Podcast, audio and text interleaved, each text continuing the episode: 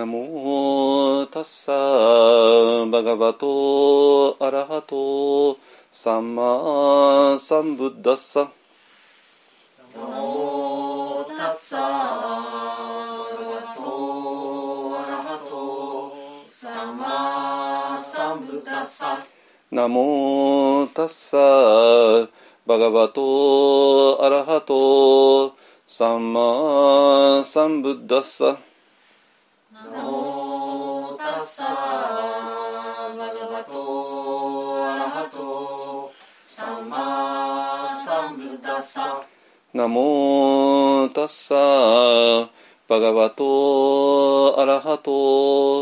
サンマサンブッダッサ。ナモタッサバガバトアラハトサンマサンブッダッサブッダンサラナンガッチャミブッダンサラナンガッチャミダンマンサラナンガッチャ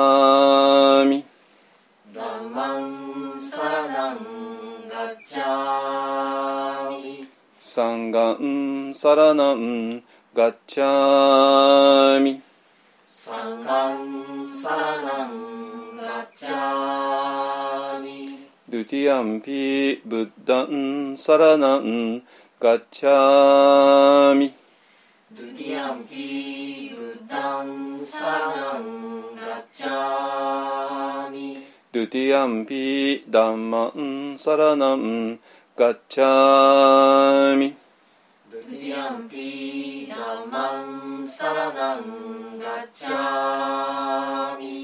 ティアンピサンガンサラナンガッチャミドゥティアンピサンガンサラナンガッチャミタティアンピブッダンサラナンガッチャミタティアンピブッダンサラナンガッチャミタティアンピダンマンサラナンガッチャミタティアンピダマンサラナンガッチャミタティアンピサンガンサラナンガッチャミタティアンピサンガンサラナンガッチャミパナティパタウェラマニシッカパダンサマディアミパナティパタウェラマニシカパダンサマディアミアディナダナウェラマニ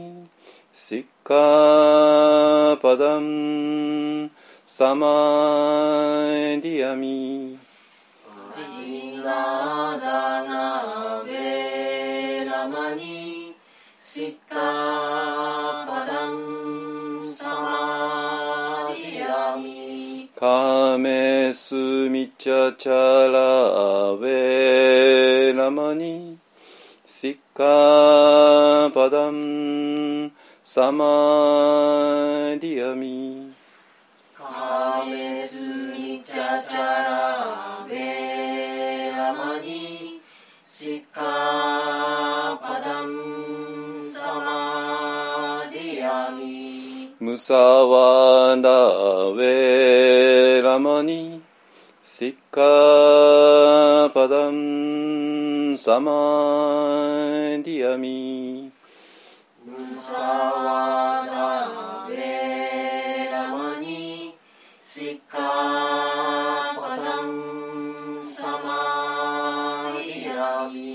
スラメラヤマジャパマダタナアベラマニ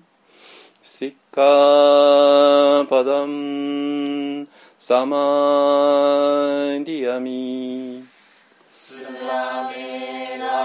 マジャパマダタナレラマニシカパダンサマディアミサドサドサドサドサドサド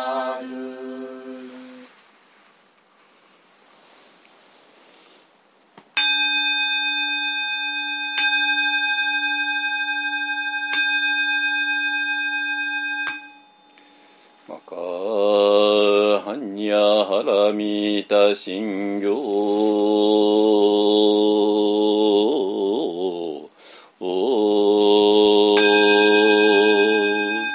漢字在菩薩行事にゃはらみたじしょ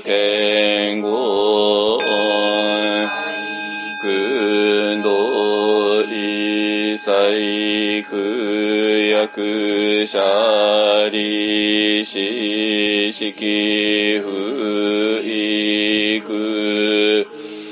不意識識即税空空即税式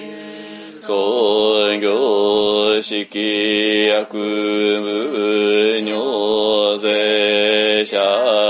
者利子小法空相不小不滅不空行不増不減税国中式無重尊業式無限に微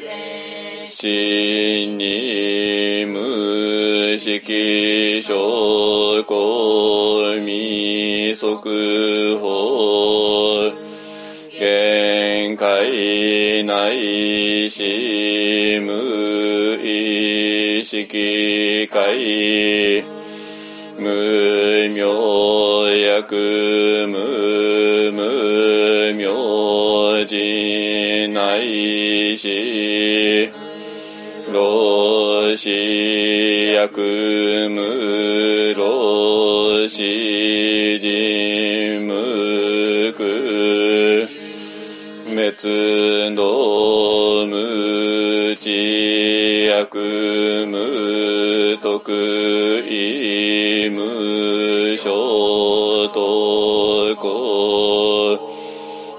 大サ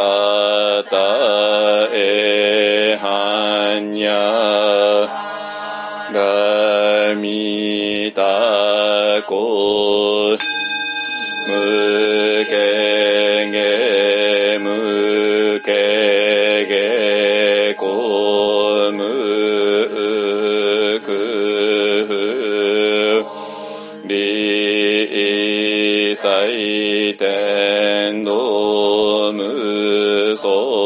相君行涅槃税小仏えはんにゃはらみたこあのくた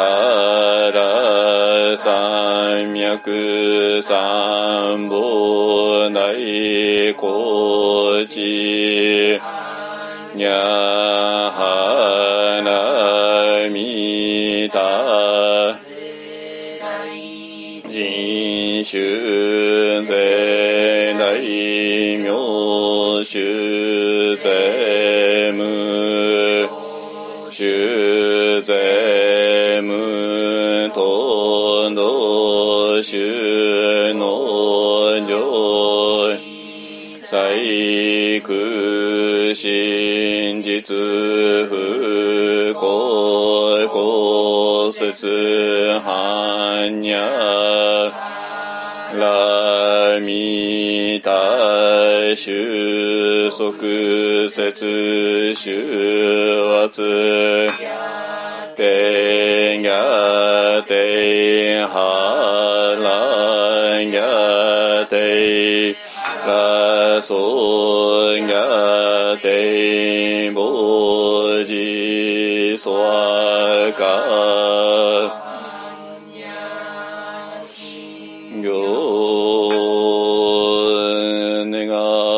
わくはこの苦の苦をもってあまねく一切に及ぼし我らと主上と皆共に仏道上善こと。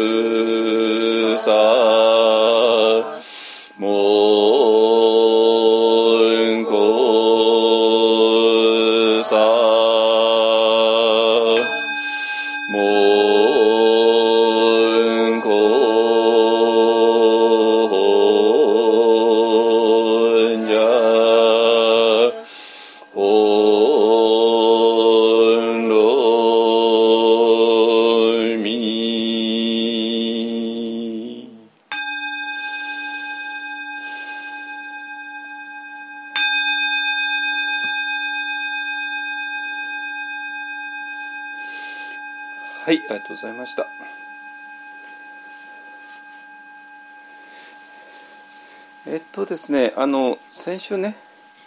えっと先週日曜日だけども、あのその前の土曜日にね、あのえっとティクナタン氏が亡くなられたっていうね、あの、えーお知らせが入ってきてでお話をしました。で昨日ですね、あのベトナムの方で。あの正式まあ あの人たちはずっとねなんかあの連続してされてるみたいだけどあの昨日まああのいわゆるの仮装っていうんでしょうかねが行われたみたいですね。あのなんであのまあ今日今日はまあ直接あのティカナタ阪神については話さないかと思いますけどもまあまあもちろん今日の中でね話しますけどもあのえっとね、私あの あのプランベレッジにね日本のシスターが一人いらっしゃるんですよシスターチャイっていうんですけども、えっとビクビクニとしての名前がねちょっとちょっと今出てこないんだけども あのがいいらして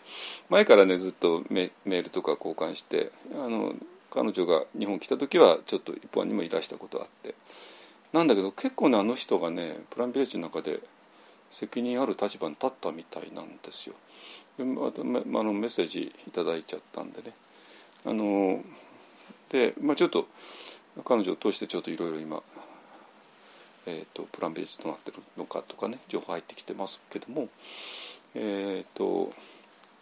まあそんなんでねありますけども今日はねちょっとねあのえっ、とポッドキャストの人12月ぐらいにね私柳田俊弘神父様のああの新刊ですね「神を追い越さない」っていう、えー本について語ったことあると思うんですけど、まあ、その時あその時はあの朝からの対談があったんであの対談の話を主にしたかと思いますけども、えー、と今日はね、えー、とこの本についこの本そのものについてちょっとお話ししたいと思います。っていうのはねえっ、とえー、とこの本を書評してくれっていう依頼が、えーと週えーなんだっけしうんと週刊書週刊読書人かかなんかですね。あの書評紙がありますよね。あの小さな新聞みたいなのですね。あのそこに依頼されて書いたんですよ。あのそして中学2月の中旬ぐらいにの号に、えー載るかと思います。ね。あのまああの短い12 1400になっちゃったんですけど 1200で言われて1400になったんだけどあの、えー文章を書いて、えーまああの正式に発表の後ねあのいろんなネットとかで載ってくると思います。あの教文館のページとかね。あの今「週刊読書人」と教文館のあのこの本を、えー、担当した、えーと、編集者の方とちょっと今やり取りしていて、えー、非常にねあの私の書評を喜んでくれたみたいなんで、えーとまあああそんな見当違いじゃなかったかなと思って。安堵してるんですけどもあの今日はねちょっとこれについてお話しします。まあもちろんあの今ずっと話をしている大きな流れの中ですからね。えーと、なので、えーと、ポッドキャストの方はあらかじめ、えーと、ももしお持ちだったらばこの本を手元に置いて、えー、置いてください。えー、と私の方でページ何ページって言いますからね。あのそしたら、えー、とそれを見ながらね、えー、と読めるかなと思います。ねえー、なんですよ。ね、えただねこの本が今置かれてる状況とかねいろいろなんていうかな、まあ、本当に象徴的な現象がいろいろあって、えそれを含めてね今日はちょっとお話できたらなと思います。ですかね。えっ、とこれこれもねあの今サンガジャパンさんに連載してるのにも書いたんで、えー、と実は書いたばっかりなんであの結構新鮮でそれもお話できるかなと思います。ね、ほとんど今最近なんかサンガジャパンさんの話とこのフォアがもう全部リンクしシンクロしていくのでっていうかそれはそうですよね。あの書いた本人なんだから。あの当然書い。あの文章っていうのは本当書くとね書くことによって頭の中が本当に整理してくるんですよ。っていうか頭がわーってなんかあのもやもやしてでも書きたいこと言いたいこといっぱいあるんだけどもでもそれをどう整理して話していいのかよく分かんない状態からでそのままだと文章にならないから、まあ、文章にするためにはあの一旦全部整理しなきゃいけなくて整理文章を書くことによってそのある物事っていうのはきれいに整理されるかなと思いますね。えーと、そういうことですので、えーと、今日はねこの辺りについてお話ししたいかなと思ってます。いいですかね。はい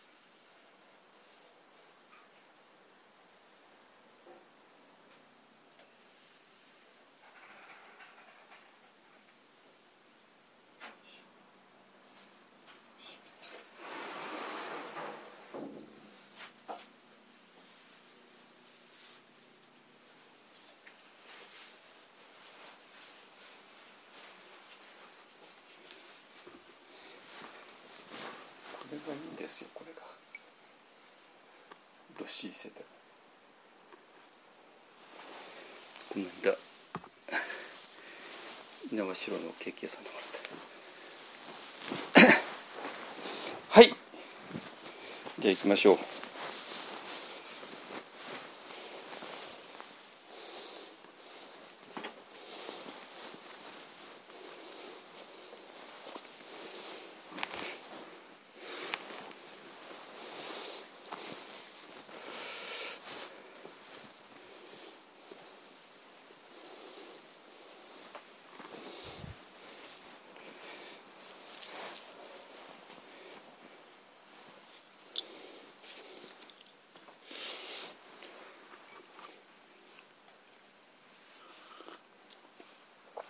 まああのねあの週刊読書人にしてもあの参加ウェブ参加にしても有料のあのコンテンツなんで、まあ、ここでねそのまま話すわけにいかないけども、まあ、テーマとしてはねあの同じになるのでえっ、ー、とえー、何し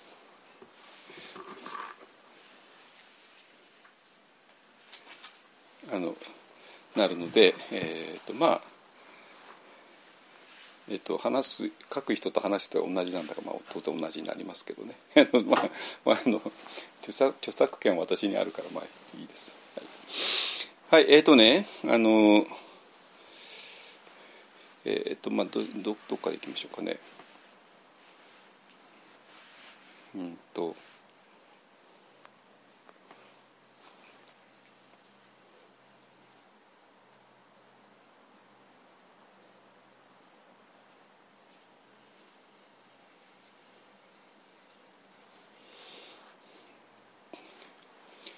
とね今ねあの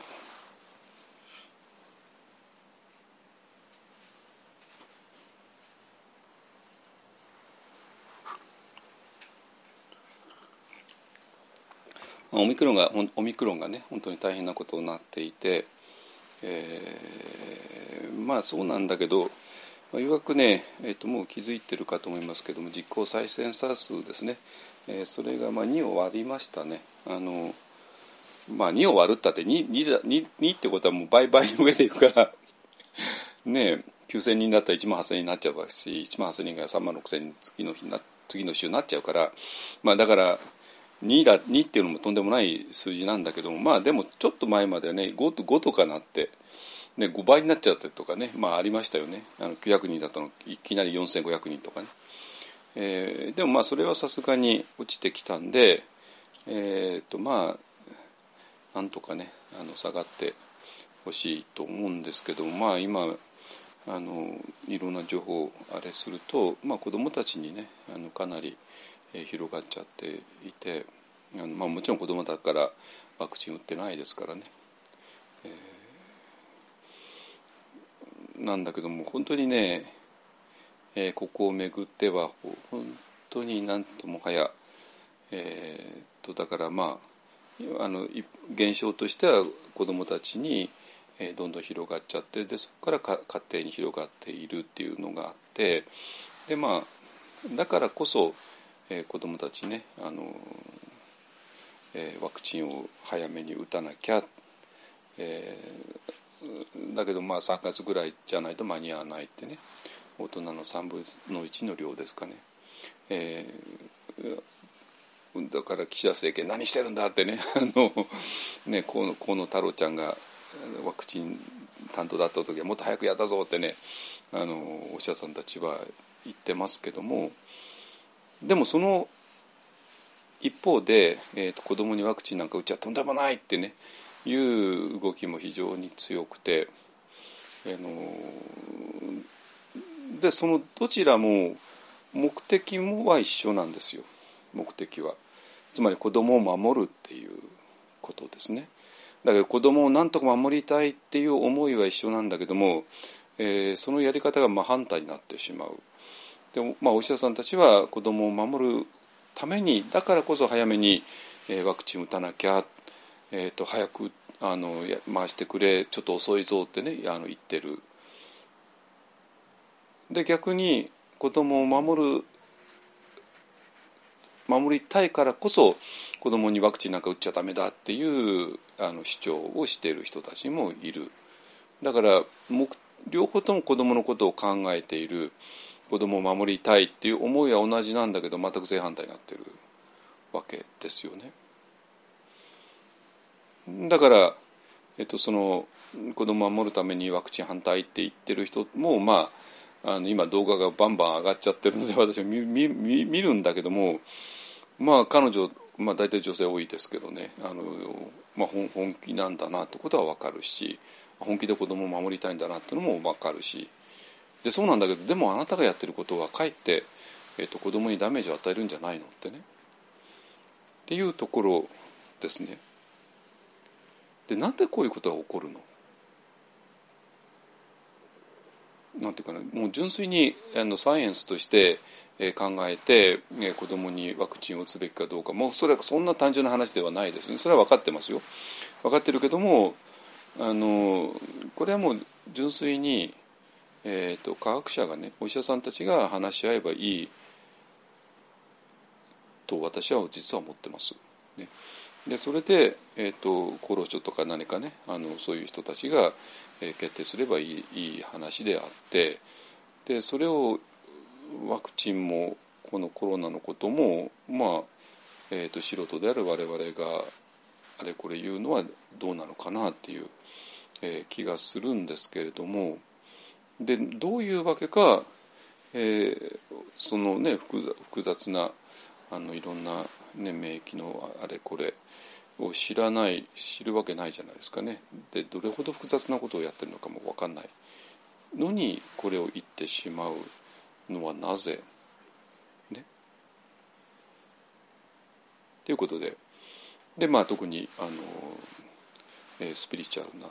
方ですね。ヨガのヨガとか何かの人たちが意外なくらいに、えーと、未接種のままの人が多い。っていうことが分かってきて。これどうなってるのってね。つまり、えーと、ワクチンを打つべきか打たないべきかっていうのはもう簡単に本当にサイエンスの問題で100%サイエンスの問題で100%医学の問題で。でその上できちんと実験して論争して、えー、手続きを経て決めればいいよくて。でそれに従えばいいだけの話なんだけどもそれと全く違う要素がそこに入り込んじゃっている。これなぜつまりあのこれはもうヨガ読むからねずっと今問題にしてきたけども、えーと、スピリチュアルがサイエンスを否定するっていう、えー、話になってきてでこれ話としては全然ねおかしいんですよおかしい。っていうかスピリチュアルとよあのサイエンスは一切関係ないんだから一切関係ないんだからあのなんでスピリチュアルをやってる人たちが自分たちだけは特別で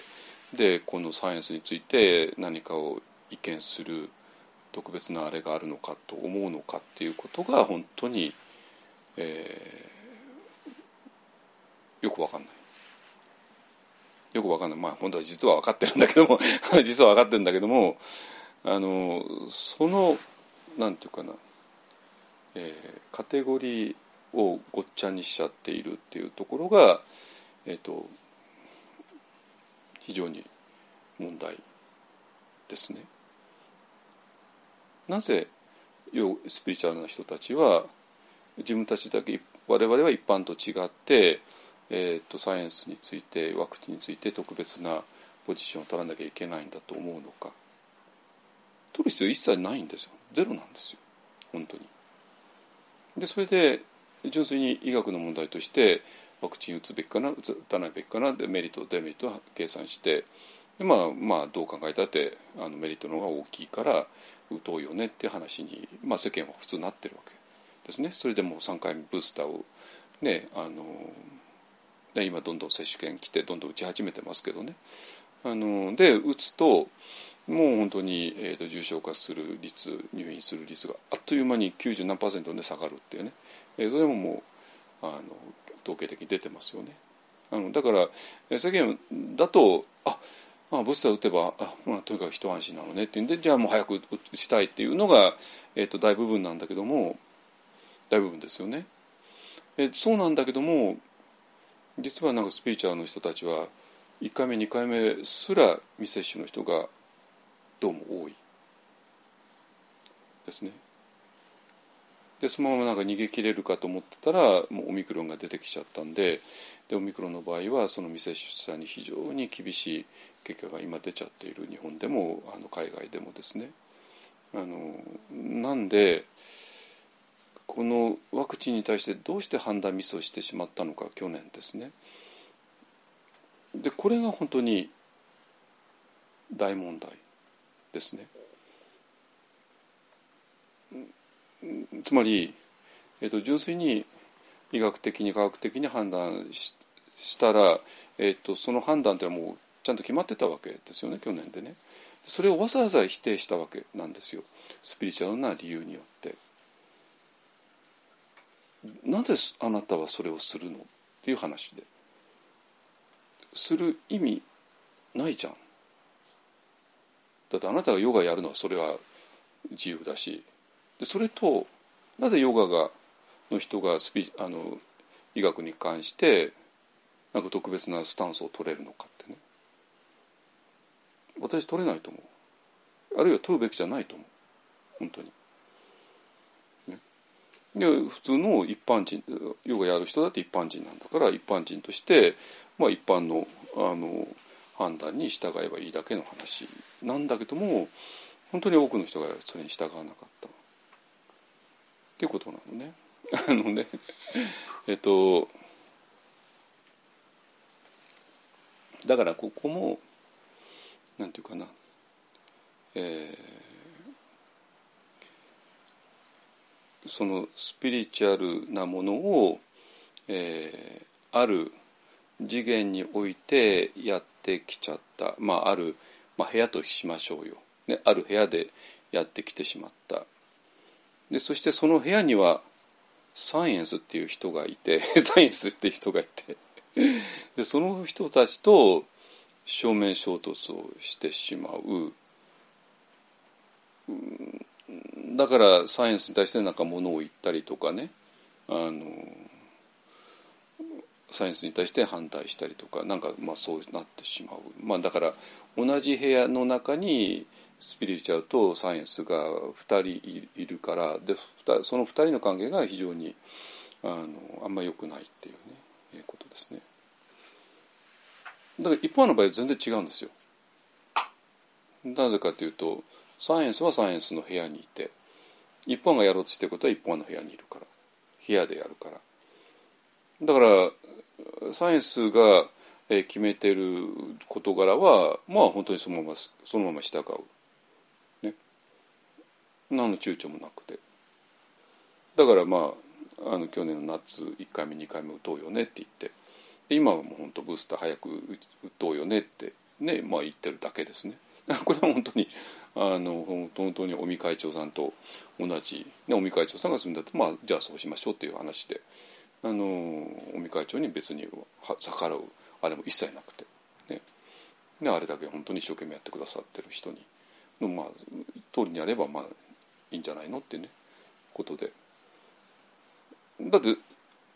一本がやろうとしてることと尾身会長がやろうとしてること全然別の部屋の出来事なんだから 別の部屋の出来事なんですよ本当に。だからこの部屋は尾身会長に任せればいいじゃないですか。なんでそこに介入するんですか？おかしいよそれは。本当に。ねこの部屋はもう尾身会長に従ってねあのね、尾身会長が言われるようにじゃあブスあじゃあ今ブースターなのねあじゃあブースター打ってますよっていうだけの話であって。全然違う部屋の話なんですよ。だから、えっと、私は別に一本は独自の、ね、見解とか 別になくてそれは私はただ単に尾身会長とか何かの人たちが言われてることをそのまま伝えてるだけの話で。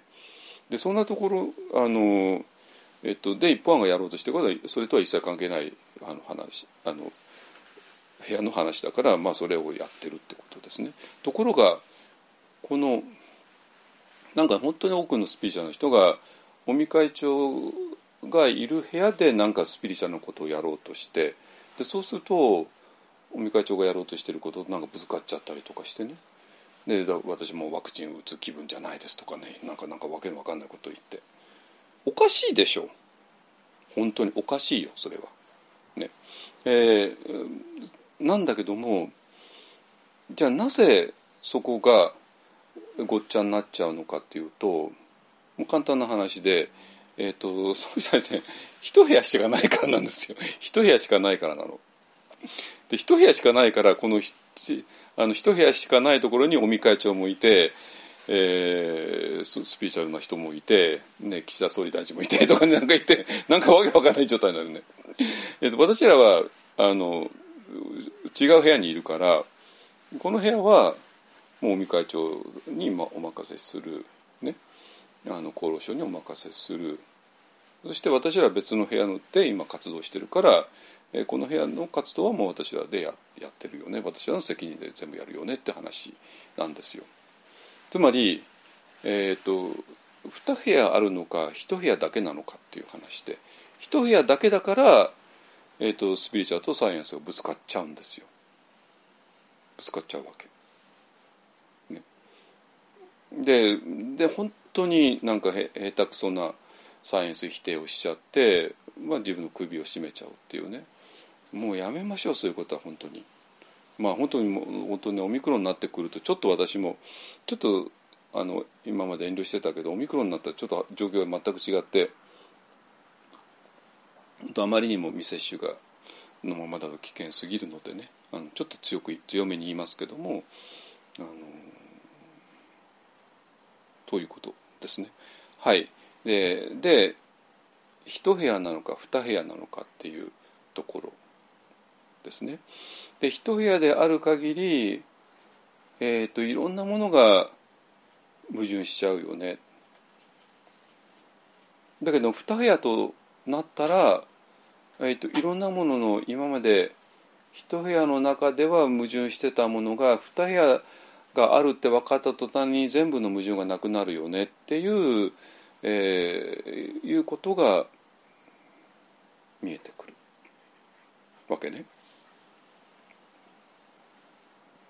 でえっ、とこの宗教っていうのは最初から二部屋なんですよ。それなぜかって言ったらば二部屋にしない限りわけわかんないことを宗教は言いますからね。ね仏教なんか結構まあ結構なんていうかなあの世間の常識に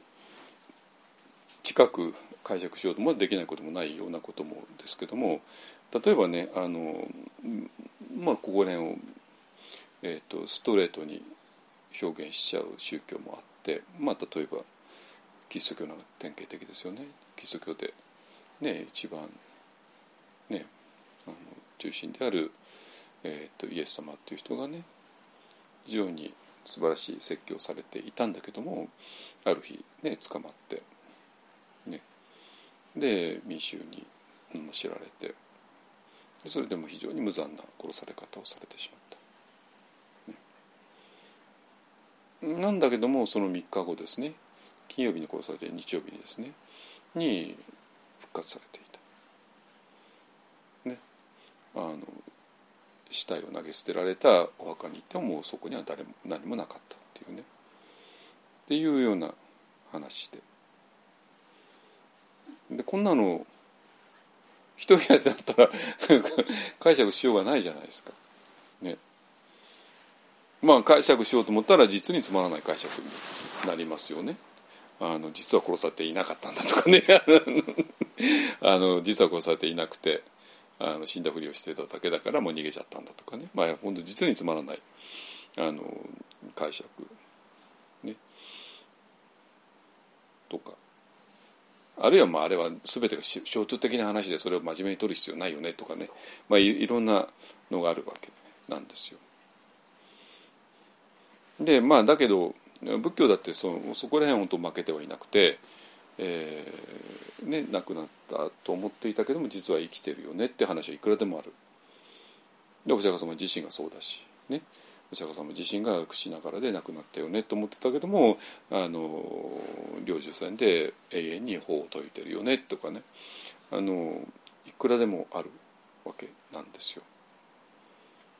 でそれを、えー、一つの部屋で解釈しようと思ったこれいくらのどう考えたって無理無理筋なんですよ無理筋で。でそうじゃなくてこれは違う部屋があるよねっていうふうに取れば無理筋じゃなくなってくるあるいは逆に違う部屋があるよねっていうことを示すためにあの、えー、のための話なんだって取れば、えっと、全てが辻褄が合うっていうそういうことなんですよ。ねえっと、なのでえなんていうかな。あのこの、まあ、キリスト教の中でずっと、まあ、特に神父さんみたいな、ね、その中心ですよね。ファーダーだからねファーダーですからね。あのイタリア語でパードレって言いますけどね。パードレなんとかさんってね。あのだからまあ父親だから家族の父はですね。もう本当に全ての責任を負ってでその家族のことを愛して導いていくっていうね、まあ、だから全責任を負わなきゃいけない立場なんですよ、ね、ファーザーっていうのはね。でそういう時にじゃあこの復活の話をどう受け止めるのかっていうことが本当大問題になってきてそしたらなんていうかなファーザーとして活躍活動するために、えー、これ本当に自分が納得いっていなかったらもうとてもじゃないけど務まらないじゃないですか。ね、だからもう嫌でもそういうことをずっと考えざるを得ないってことですね。だからなんていうかなあのまあ、皆さん宗教者、まああのまあ、このポッドキャスト聞いてる人の中に宗教者いるかもしれないですけど、まあ、大部分はそうじゃないと思いますけどもあの宗教者っていうのはね 結構きつい立場なんですよ。あのつまり自分が言ってることに責任を取らなきゃいけない。まあ当たり前ですけど、まず どどんなあれだと同じですけどもとなるとやっぱりキリスト教の神父さんだったらば復活ということに対して全責任を負わなきゃいけないですね。えーと、仏教だったらばもちろんニッパーナってものに対して全責任を負わなきゃいけない。ね、あのまあ、そういう責任を負うわけですよね。だけどまあその責任を負うことで嫌でもそれをずっと考えてくる。でこの考えるってことが非常に大事でなんていうかな、まあ、すぐに答えなんか出るわけがないんだけどもすぐに答えが出るわけではないそういう難問をいつもいつも考える。いつもいつも心のどこかに置いて、えー、この難問がまだ解けていないっていうことを、えーまあ、自分の宿題みたいに背負っているっていう感覚が、えー、と非常に大事ででそれを背負っていれば、えー、とその宿題を背負いながらの時間っていうのが積み重ねられていくわけですね。1年365日、ね、10年経てば3650日 ,50 日になりますよね。ねそんなふうにしてでこれがものすごく大事なんですよ。それなぜかって言ったらば考えてああでもないよねこうでもないよねああでもないよねこうでもないよねってうちにだんだんだんだんと何かが熟していくのね。でそれは簡単に答えなんか出ないですよ。でも、えー、簡単に答えが出ないってことを何千時間にわたって何万時間にわたって考えてきた人とそんなこと一切考えてこなかった人ってのは本当に えと差が出ちゃうっていうのかな。であと、まあ、歴史的に言ってもね、まあ、そういうことをずっと考えてきた民族ずっと考えてきた国に生まれた人はそういうものを背負っちゃってるからそれはまあ重荷でもあるけれどもそういうことを考えるなんていうかな、えー、土地勘みたいなもの土地勘ですね。えー、土地勘というものが養われてくる。あそうか。私土地勘ってことを言いたいんだね。だからその場所の土地勘がある。たとえ何か答えが出出なくても見つからなくてもこの場所で何百時間何千時間何万時間過ごした過ごしているからその議論の前提とか議論のの論理の展開の仕方とかもうそういうのは全部もう馴染んじゃっているっていうことですね。じゃあその上で亡くなった人が殺された人が3日後によみがえる。っていうのはもし事実だとしたらそのそれは一体何を意味するのかっていうことを何万時間考えた人っていうのはこれやっぱすごいんですよ。すごいわけ。答えが出なくてもね。ですかね。で、えー、そういう人がね今ビパッサナ瞑想するんですよ。ビパッサナ瞑想するわけ。つまり、えーと、亡くなった人が3日後によみがえったよね。こんなバカなことあるわけないよね。でもまあそういうんだからなんか意味があるんでしょうね。じゃあどういう意味なのよっていうことを答えなんか出ないままに何万時間考えた人と、うん、亡くなった人が3日後によみがえる。そんなバカなことあるわけないでしょ死んだらお前なんだからってね。でそんなこと一切なあバカみたいバカみたいって言って考えなかった人と。この1万時間の過ごし方がっていうのは全然違うんですよ。違うわけ。ですかね。だから人間としての深みっていうのは圧倒的にそういう問題を10年20年考えてきた人の方が圧倒的に深いわけね。深いんですよ。だけどなんかこの人あんまり煮え切らないですよね。煮え切らなくて。だって全然答えが出ないことをずっと考えてきたねだけどもこれ全然無駄じゃなくて無駄じゃなくてでそういう2人が今ビパサナ瞑想するんですよ。ビパサナ瞑想するわけ、ね、でその時に本当にすごいことが起こる。起こるんですよ。で、えーと、柳田さんという人にすごいことが起こりました、えー、でこれをね、まあ、これがまあ今日のテーマです。本当に。あのっていうのはえっとまあ先週までずっと先週ぐらいまでかなずっと話していたのが、えー その、ね、ヨガの人たちがスピリチュアルとサイエンスが証明しようとしちゃうようなそういうなんか狭い家になんかあの全然わけわかんない人と一緒に住んでるようなもんだからね そういうそういうようなもんでだから狭い家だからでやっぱりぶつかっちゃうんですよそれはね。あのだけど、えー、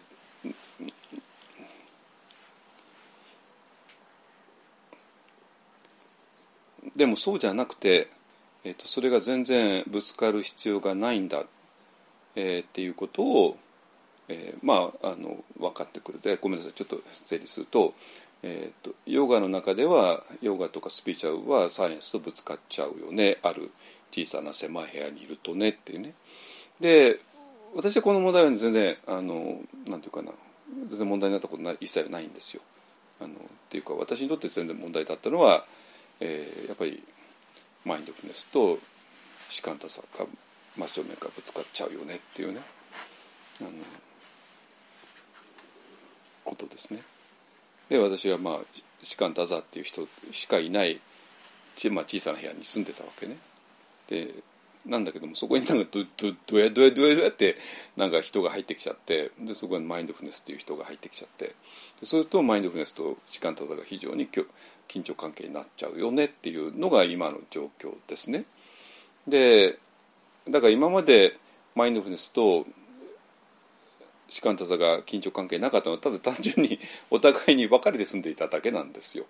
ところが別れて住んでたから問題にならなかったんだけどももうこの地球上は狭くなってますからねあのもう接近してきて同じ部屋に住むようになったっていうことなのね。でそうすると、え、ここに大問題が発生しましたっていうことです。え、で私みたいに、えーと、もう早くからちょっと海外出ちゃったりとか、えーと、外国で時間過ごす時間が多かった人間はもう最初からもうこの2つがぶつかっちゃっている現場にいたり、ね、したんで、えーと、それが大問題でで、まあ、普通のお坊さんたちはあのマインドフネスっていうものが近くにいないから問題にならなかったというだけの話ですね。いうことです。ですかね。でそれでねあの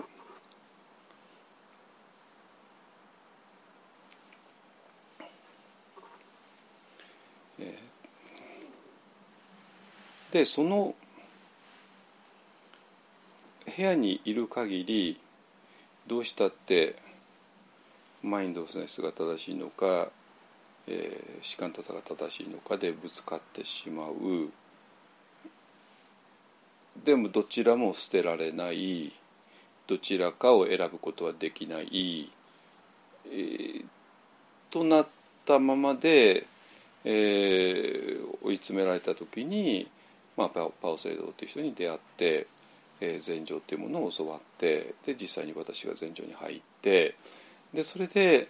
そこで、えー、ともう一つの部屋っていうものがあるよねってことが分かったっていうね。えっ、とこうまでは来てるんですよ。来てるわけ。来てるわけ。ね、でまあそれがあのサンガジャパンだと,、えーと、シーズン4でね去年までの、えー、連載で、まあ、そこをたっぷりと書いた。ですけどもででそのもう一つの部屋を発見して、えーとまあ、その発見が、まあ、2段階にわか渡っていたってことですね。で1回目はもちろん禅定の中でってこととで2回目があのニッバーナの中でっていうことですね。まあ、ニッバーナの中で発見したらもうこれでも決あの決着ついたんですけどもそれはもう散々話してきたことだから、まあ、それは今日今日ちょっと今日のテーマではなくて、えーと、今日のテーマはうんとね、えー、その話が、えー、一切今まで通用しなかったのね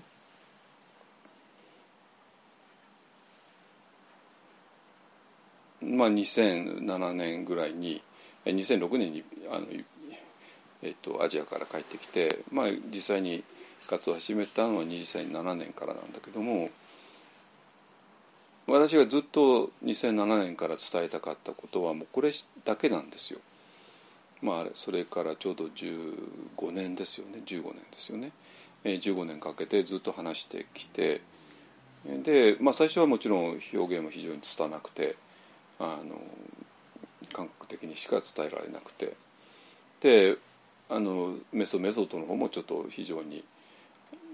しっかりしてなくて、えーとまあ本当穴場しかやってなくてとかねまあいろいろあって、えー、でそうなんだけども伝えようとしてきたのはもうこれだけ。なんだけれどもまあこれがどれほどなんていうかなえっ、ー、と誤解っていうかなんていうかにさら、えー、されてきたかっていう話で。なんていうかな。これがね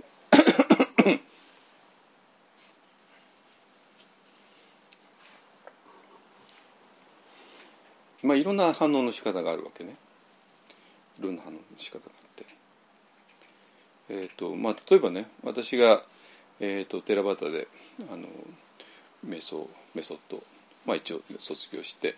帰ってきたからあじゃあもうテラバーダのメスを教えてくれる人なのねと思って近づいてきた人ももうたくさんいますいました。ねえー、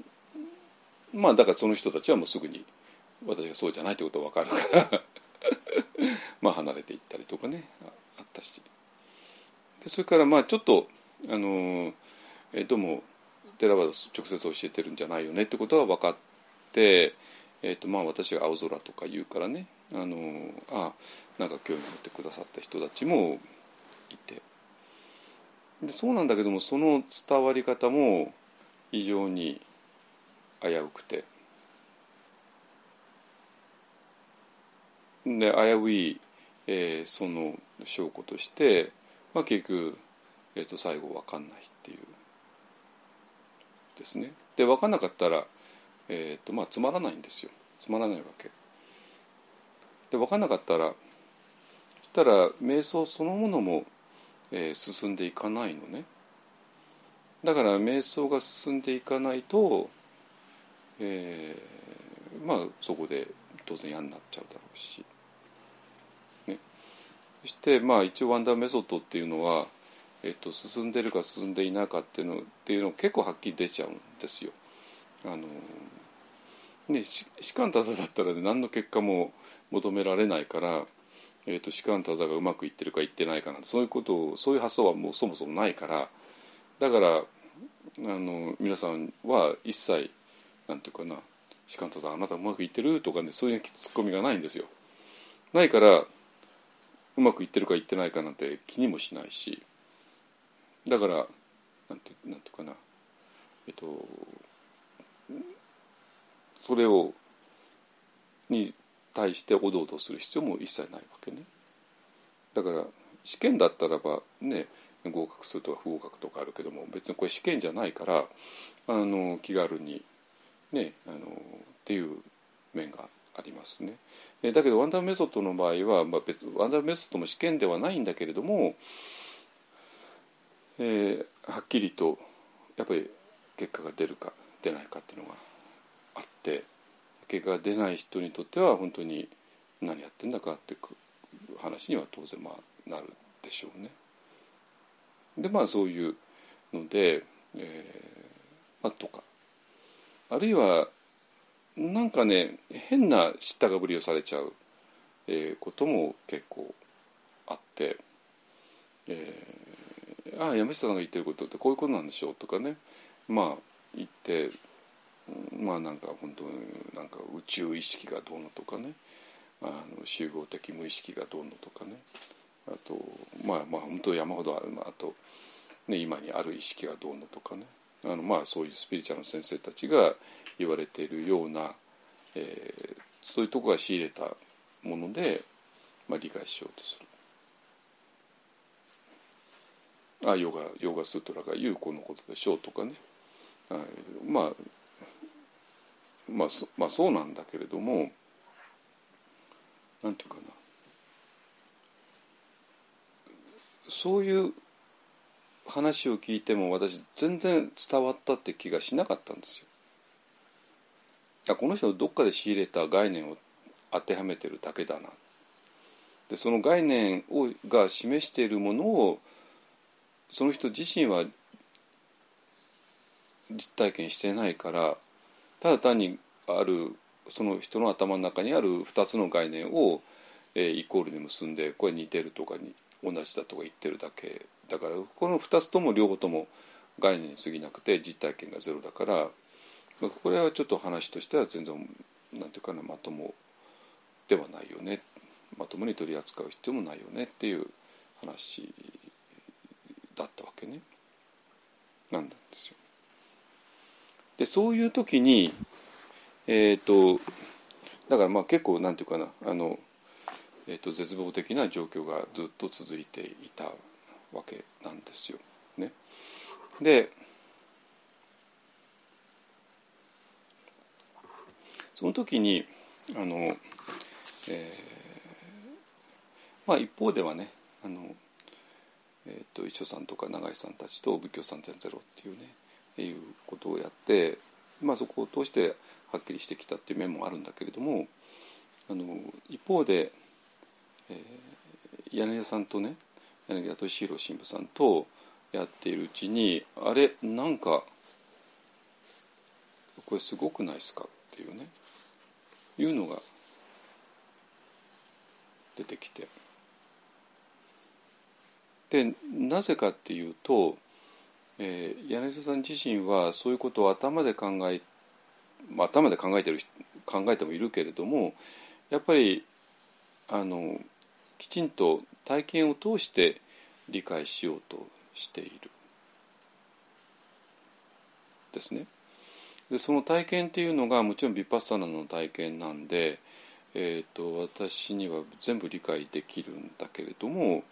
そのヴィパッサナの体験の解釈の仕方がいわゆるのヴィパッサナの人たちと全く違うんですよ。全く違うのね。ででその全く違う、えー、ところに、えーと、キリスト教の神父さんとしての非常に大きな特徴が、えーとまあ、あるんだけれども、えでちょっとねドキッとするぐらいに、えー、違っています。ね、つまりどういうことかっていうと、えー、まあ、えー、ビパサの場合ねあの好き嫌いなしに観察するとか。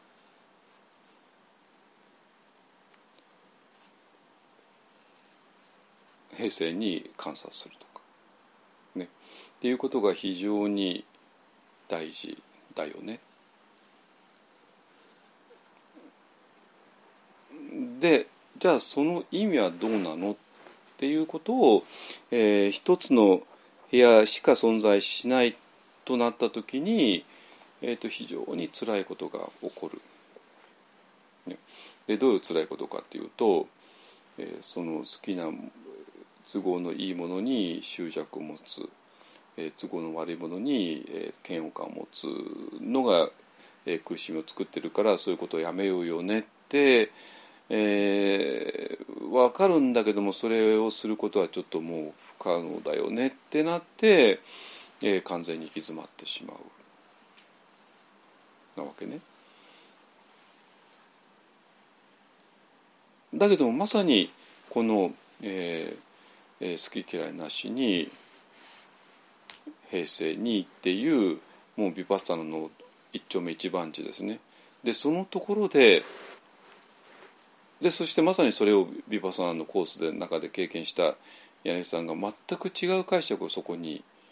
入れてくるんですよ。これ驚くことでね、まあ、今からちょっと丁寧に読んでいきますけどはいえー、まああのまあ、このねあの帯に書いてあるのもすごくて、まあ、ちょっと読みますね。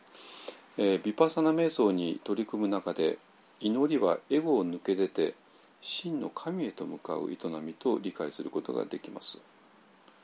エゴの雲を抜け出て根源意識の方に向かう時そこにすでに届いている神の限りない慈しみに触れることになります。これ普通のビパダの先生の言うこと全然違うじゃないですか 違うじゃないですかね？えっと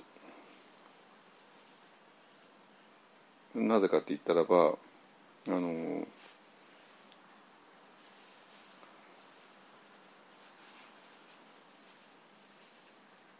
まあこの人はエゴと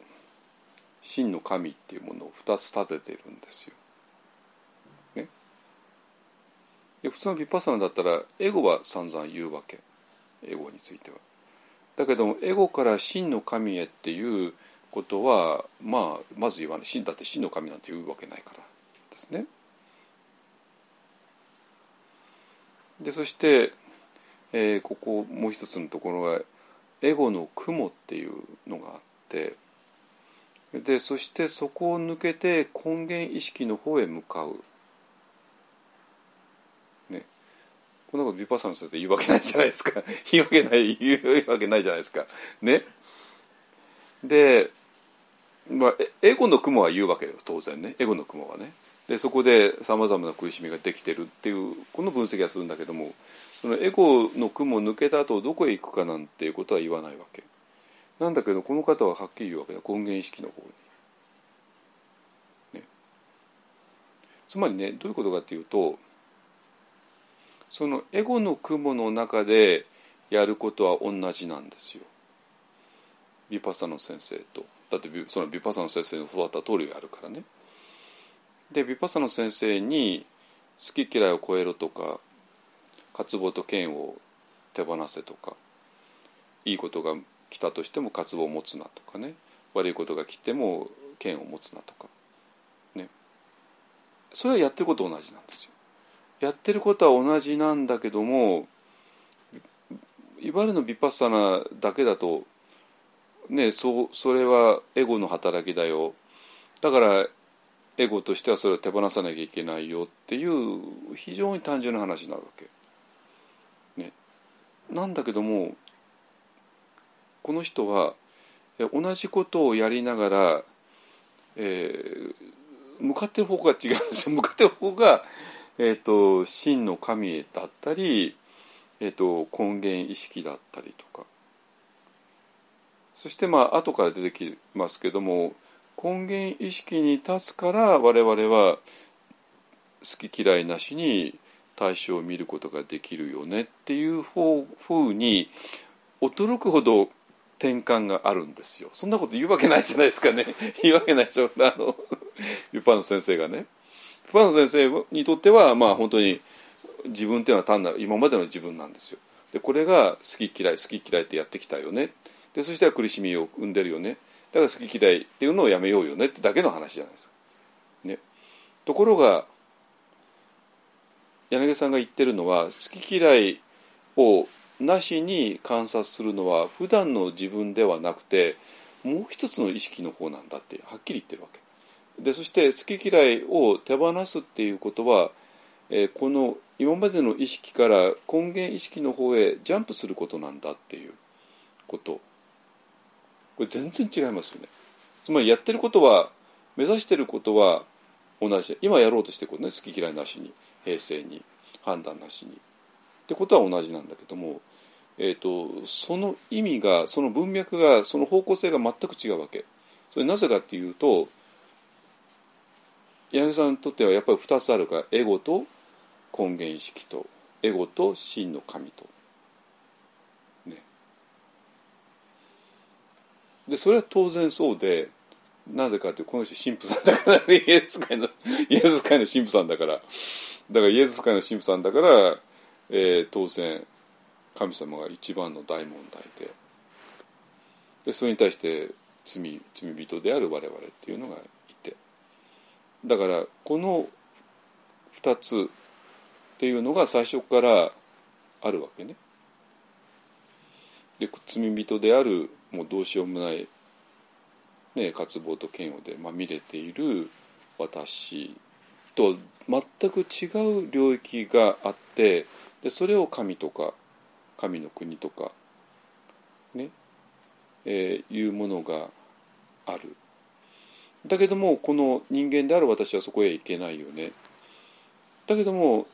イエス様っていう人が非常に不思議な存在として神の子であると同時に人間でもある人の子である。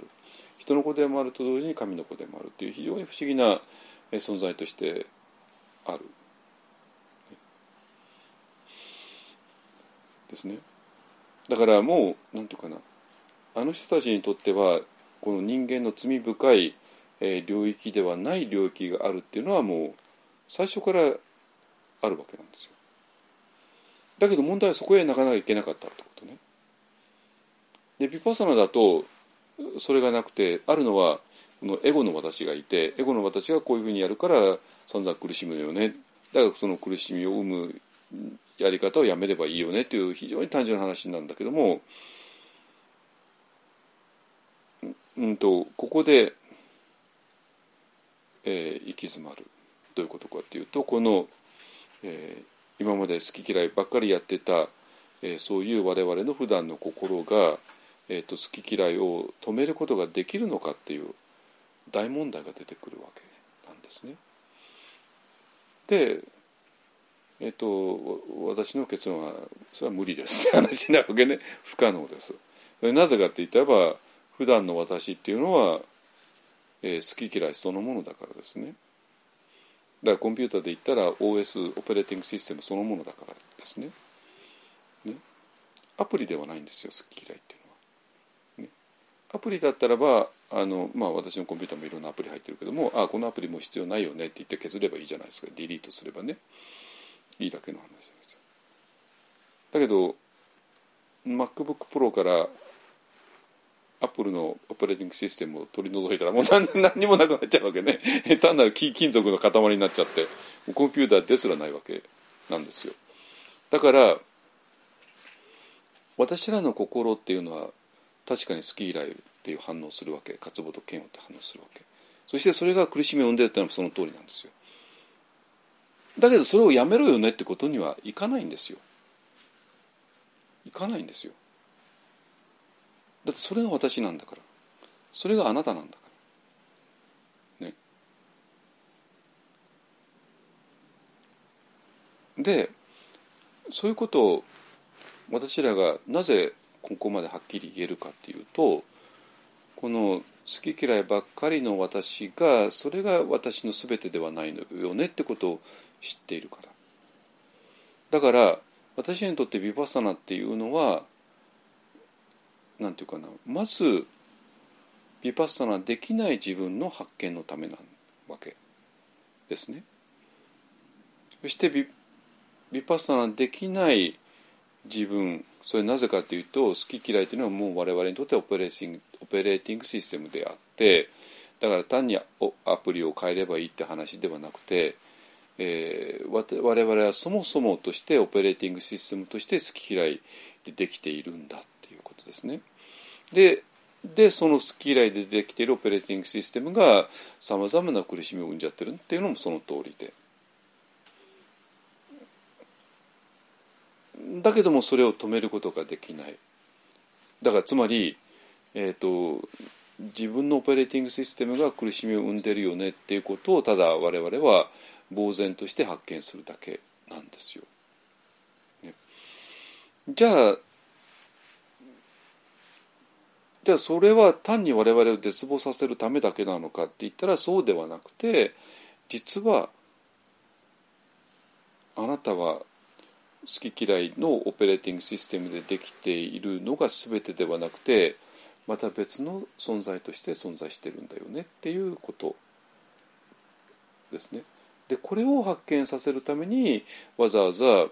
えー、オペレーティングあのビパサナを無理やりやらせてビパサナができない自分というものを発見させてそしてビパサナができない自分は自分ではないよってことを発見させるっていう非常に、えー、のなんていうかな手の込んだことがあって。でもそうすることによって我々はこの、えー、パスタナができない自分っていうものを確実に発見できるのね。確実に。で私がまあ今ずっと今散々誤解を受けまくったって言ったけどもなぜその人たちが全部誤解なのかっていうとその手続きを踏んでないからなんですよ。わかります？その手続きを踏んでなくていきなり、えっと普段の自分ではない何かを適当に名前つけちゃって 適当な名前をつけちゃってでそれをただ想像してるだけだからだからそれ単なる想像に過ぎなくて単なるコンセプトに過ぎなくてないわけ。だけど柳田さんのこの試みが非常にあの画期的だっていうのはちゃんと筋道を追ってるからですねつまり我々の、えー、苦しみの根源まあエゴなんだけどもエゴのがどういうふうに働いてるかっていうものをきちんと見てだからこの苦しみをこういうふうに働いてるから苦しみを止めればいいよねってまあその通りなんだけどえー、それをまずやってみる。だけど無理。それなぜかといえば我々のエゴそのものの問題だから、ね、だから柳さんもあのイグルナチウロロヨラさん、えー、に、えー、まずはねあのキリスト教の場合は、まあ、ここの人が木葬っていうものをね始めた人だから、えー、道理をやる。でまああの人たちは本当にあの施設とかねたっぷりあるしあの沈黙とかも守りやすいので結構本気でなんか4週間とかねなんかそんな沈黙の中で、えー、そういうリトリートすることができるみたいで。でしかもあの柳田さんは、えー、そういう、えーと、木葬のあの責任者みたいなね指導者みたいなことをされて。でそれでたっぷりとやったんだけどもでそれでえーまあ、4週間とかねなんか、まあ、何週間知らないけども、えー、長期間やれば本当に心は静かなまあそれはその通りでしょうね。でそうなんだけどもそれで終わったかとまた出てきちゃうっていう出てきてしまうってねでそういうことを繰り返してどうしてもこの抜けられないそういうどうも我々はオペレーティングシステムでできているってことにえー、気づく。ね、でそれでだからじゃあヴィパサナを瞑想すればそれが変わるのかってそういう話ではないんですよ。ね、柳さんの場合はヴィパサナ瞑想はいっぺんで一気にうまくいったんだけどもそれはなんていうかなヴィパサナとして成功したっていうのとちょっと違うのねよく話を聞いてみるとね。だからこの最初からこの普段の自分段の自分ではない何かっていうものをずっと問題にしてきてでそれが、えー、ビパッサナってことを具体的にやることによってそこへいつの間にか自然にジャンプしてたっていう話なんですよ。だからこの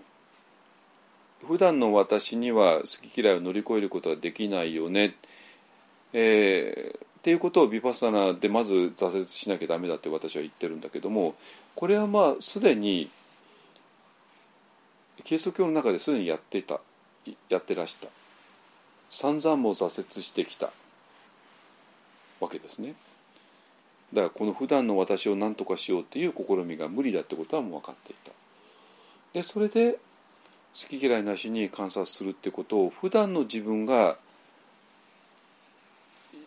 やろうとしたんだけどもそれがうまくいかなくてまあなんか足の痛みがひどくてとかなんかね書いてありますけどもそうじゃなくてそこで非常に大きなジャンプがあってでそのジャンプした場所から、えーと、全てのものを平成に好き嫌いなしに見つめるっていうことができたってことなのね。だから柳田さんのあの、えっと、ビパサナの経験っていうのをそのままちょっとそのまま読むことはできなくて、えっと、それには、え、こういうバックグラウンドがあってバックグラウンドがあるからそれで自然と、え、そこへ飛んだんだよねっていう解釈をつけないと多分誤解されちゃうと思いますね。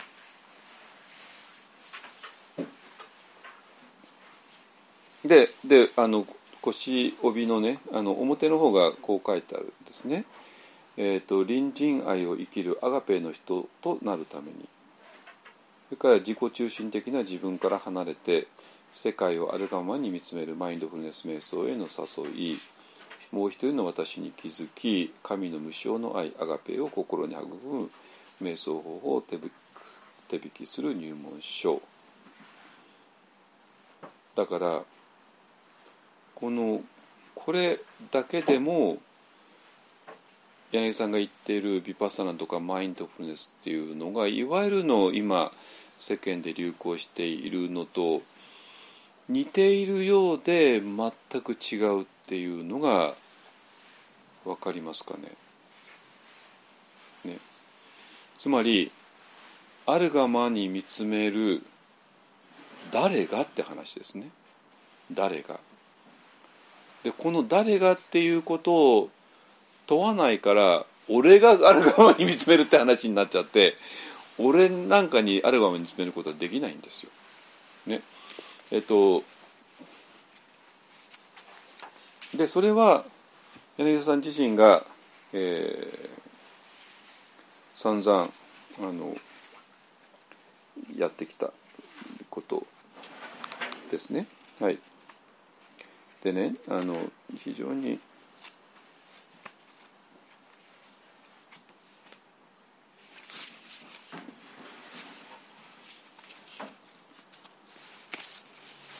ここでね、えーと、非常に面白いこと言ってるんだけどもあの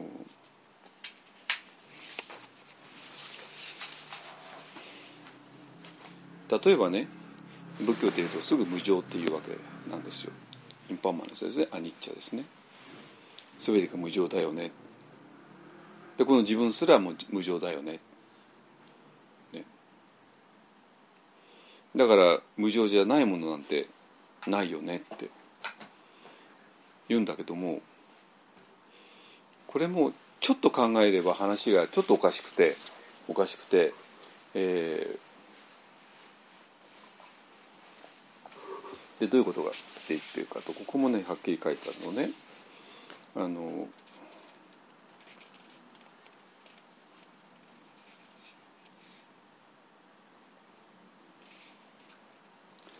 えー、このように何かに変化があったと見抜けるのはその変化する前と後の全体を貫いてみることができる人のみができるということです。ブッダの見抜いた第一真理世界のすべては変化してやまない、まあ、無常ですねということが真理であるならばそれを真理として判断できる存在がなければこの第一真理を第一真理として認めることはできません。この点から真のがなるものはあるという立場です。ここは非常に大事なところです。そうして気をつけなければならないのはその真の我というのはどこにあるかという時変化する世界の中に真の我なるものを見出そうとしてもおかしいということです。それは必ず変化するからです。ここら辺わかる？ね。無常っていうとこの部屋にある。全てが無常だよね。だけどこれ無常だよね。って気づいてるのは無常の無常なる世界の外なんですよ。なのね。外にいるから無常だと気づける。川がものすごい勢いで流れてるよね。っていうのは岸に立ってるから見えるわけででその岸に立ってる人は川の中にはいないんですよ。いないわけ。ね。でつまり本当に真理を真理として見抜けるような立場にある側処方の中にはないということ。あらゆる存在この世的な存在の中にはないということです。であるとするならば我はないということになりますね。まあもちろんその川の中にはないし全てが変化しているから。なんだけどもその変化していることに気づく主体っていうのはこの変化するものの中に川の中にはなくてじゃあどこにあるかというと川の外ですね。でけれども全然ないということではなくて超越の次元にあるということです。つまり変化する世界を超えてたところから世界を見ることができる立場がありそこでの我が世界は変化して邪魔わないと判断することができその判断は正しくそこに本来の我があるということです。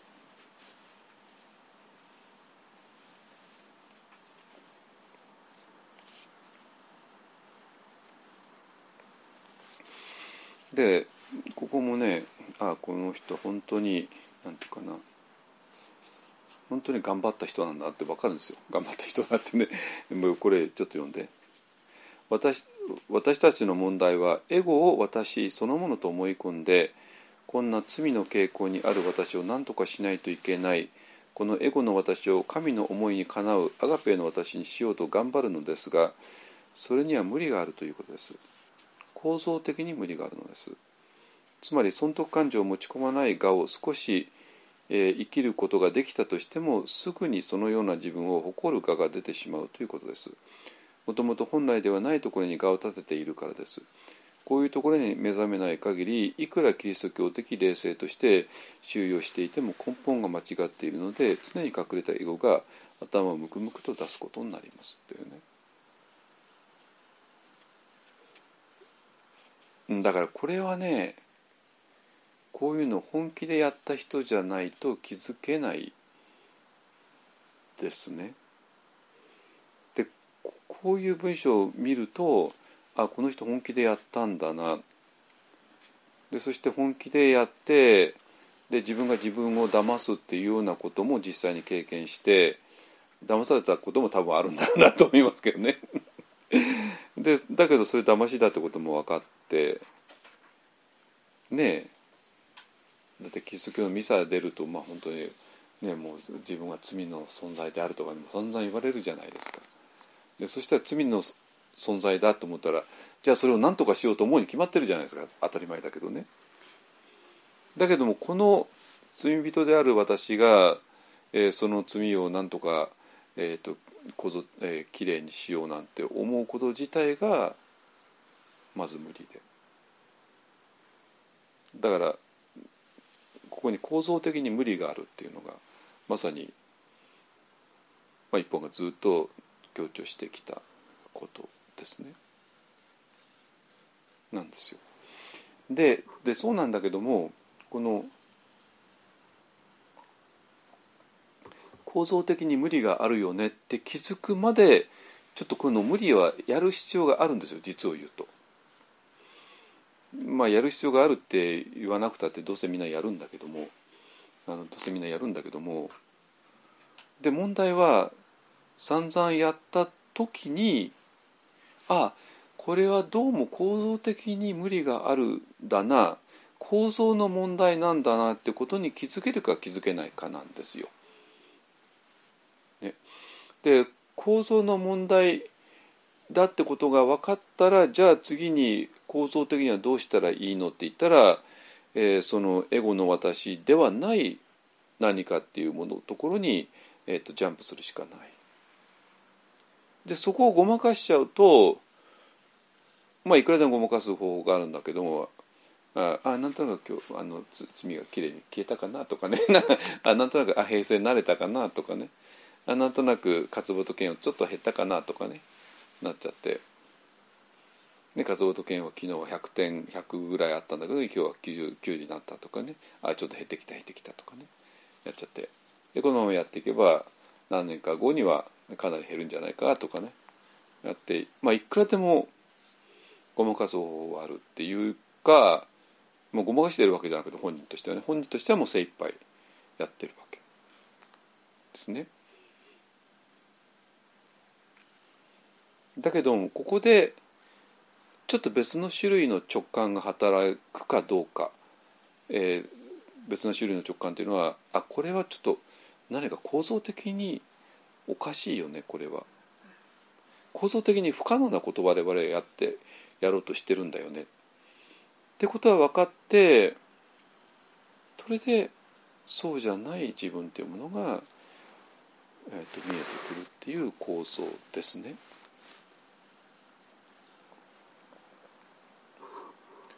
でそうすると何て言うかなこのそうじゃない私をいきなり言葉でね言っちゃう人がいる。宇宙的意識とかねなんか今にある意識とかねなんか、まあ、今にある意識がエッカーさんだけども。あの別エッカーさんではなくてエッカーさんの言葉はただ、ま、あの借りただけの人っていう意味ですけどね。あのえそういう人たちはこのなんていうかな構造的に無理なんだっていうそういうところを経ていないんですよ。経ていないから全然リアリティがないわけね。だから構造的に無理だっていうことを、えー、きちんと分かった上でジャンプするのか、えー、何にも分かんないでただ言ってるのかあるいは構造的には無理なんだけどもそこでもまだ無理をなんかずっとやり続けるのかっていうね いう話になってきます。ねえーと、だから私らがねあの柳田さんが構造的に無理だって言ったり私が、まあ、そんなそういうビパッサナ不可能だよねってもう言い切っちゃうのはそうじゃない場所を知ってるからなんですよ。そしてそうじゃない場所に皆さんに飛んでほしいからなんですよ。わかりますかね？でそうなのにここでまだなんとか頑張ればできるよなんて それはそれはおかしいの。それはだってもうなんていうかなもう不毛な場所にいさせることになるから、ね、それってなんか親切なようでいてめちゃくちゃ親切じゃないわけなんですよ。本当に生徒さんのことを思うんだったらばもうあなたこんな努力は無理無理だし構造的に無理だし不可能だから。ね。ってことを本当に分かった上でジャンプしようよっていうふうに本当の先生だったら教えるはずです。そうじゃないと無理なことをいつまでもやらせる、ね、好きなものが来てもう渇望を持たないようにしようよねとかね。きれ嫌なものが来てもあんまりあの剣を持たないようにしようよねなんてことを言ってしまう。そうじゃなくてそんなことはもう土台無理なんだ。あなたの普段の自分がやったら無理なんだ。だから次へ行こうよねっていうふうにえー、教えないとあのちょっと生徒をねえー、ですね。じゃあこの普段の自分ですね。えっとまあ一般的に言うと第四図の私なんだけども、えー、ではなくてじゃあそうではないものが、えー、どこにあるの、えっと、どういうあり方をしてるの？ってね。あってまあ、一般だとすぐ第五の私とか言っちゃうんだけどもちょっとそれを言わないで、えーと、そこにどうやっていくのかっていうね。これ非常に参考になるかと思います。まあ皆さん最後の私に興味あるあるでしょうからね。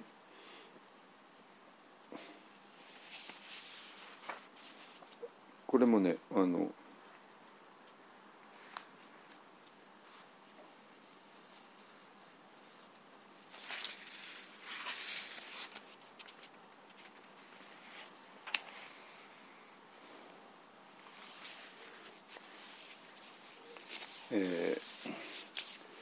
真の自己は無なるが、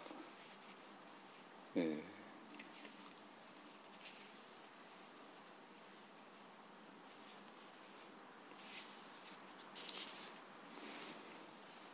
えっと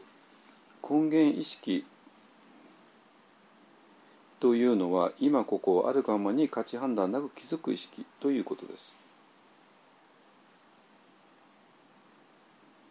もういきなりこういうこと言われるんだけどけどももうすでに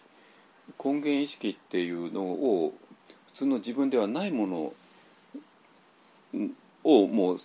もう最初から想定しちゃってるんですよ。でここがもう本当普通のマインドフルネスの先生やビッパーさんの先生と全く違う。ね、これ全く違うんですよ。うん、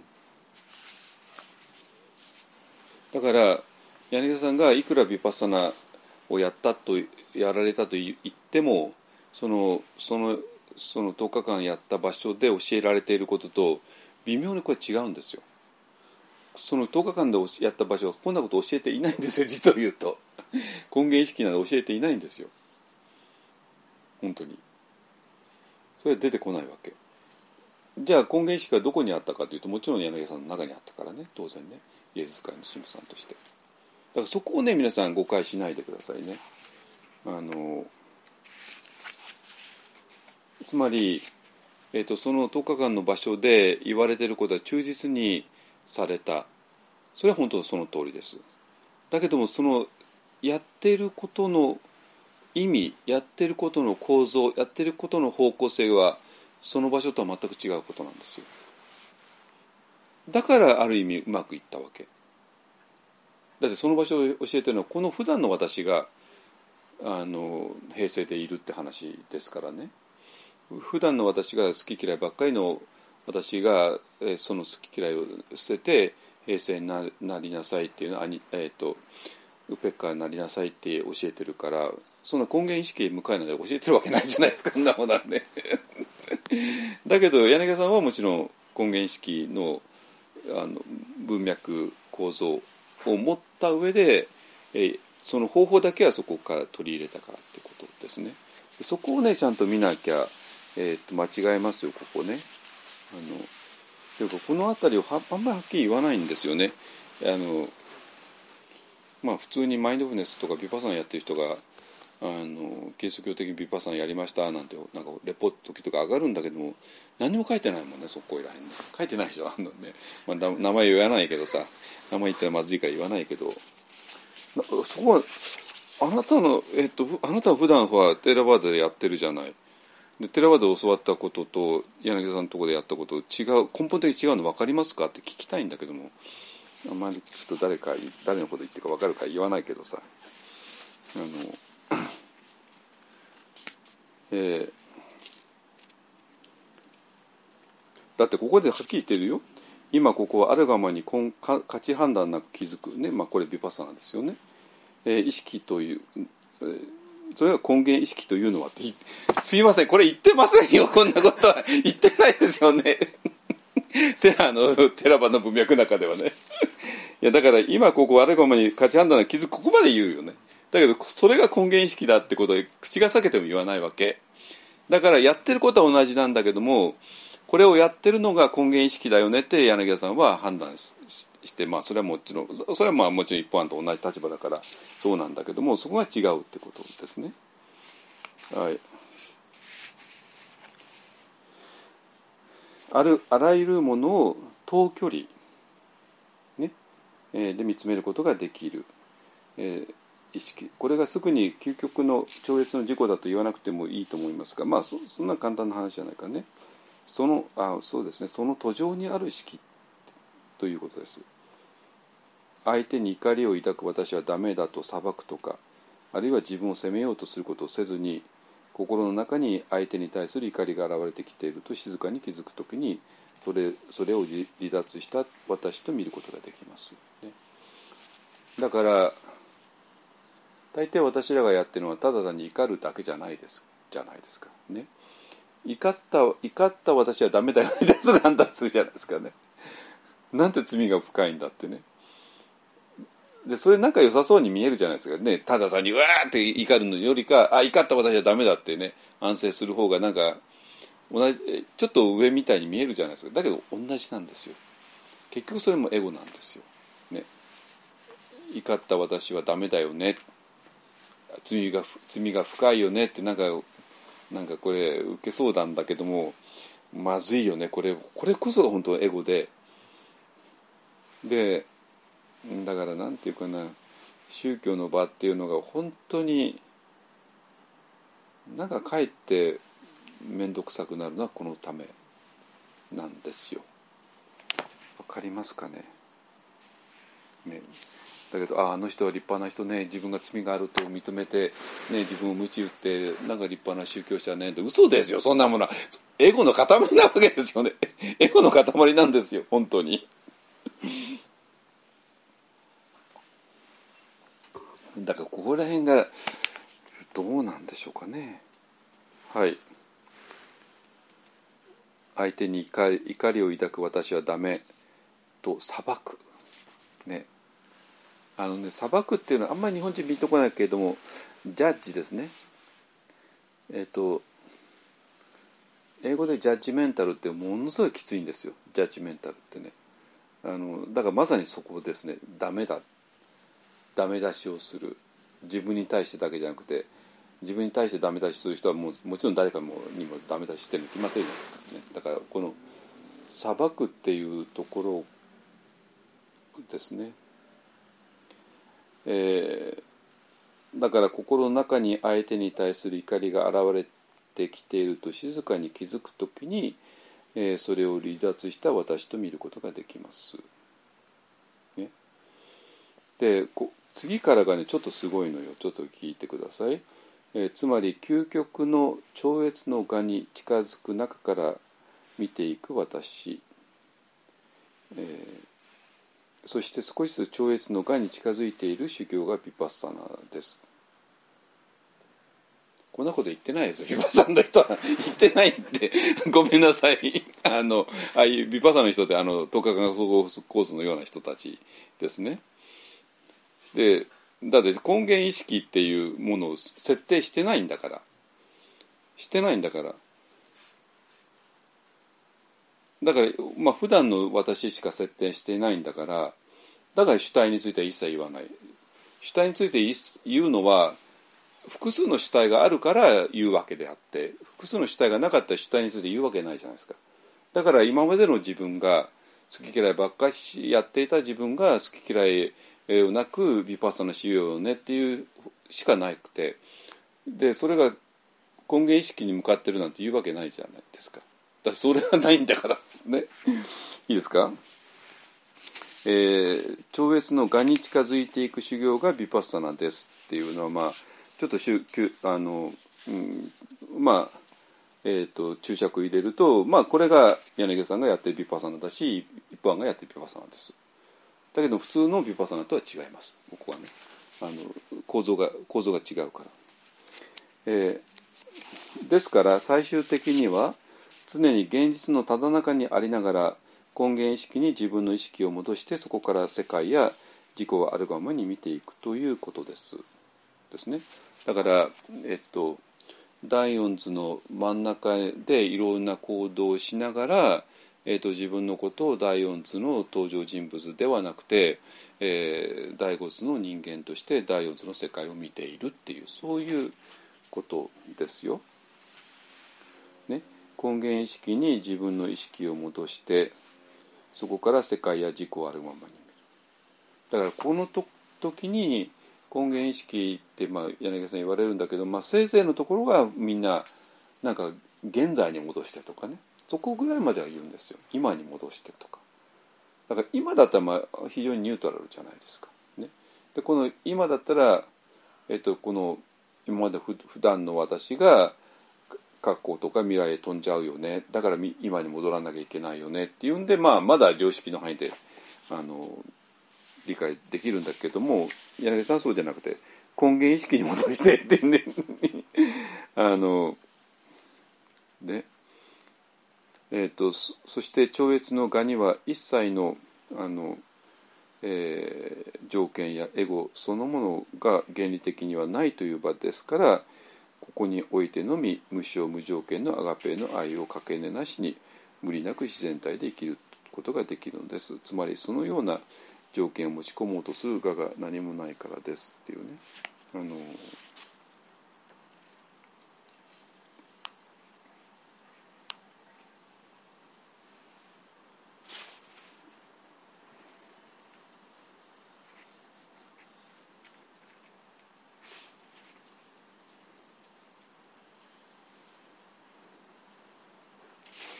ですね。はい、えっ、とちょ、っとごめんなさい、ちょっとごめんなさいね。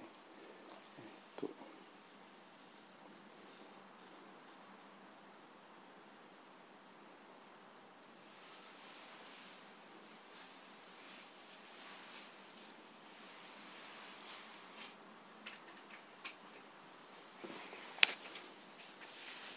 とはい。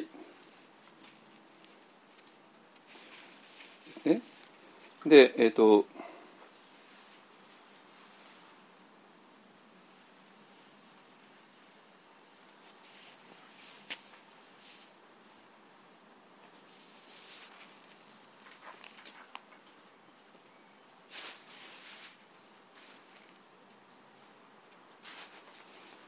ここですね。あの、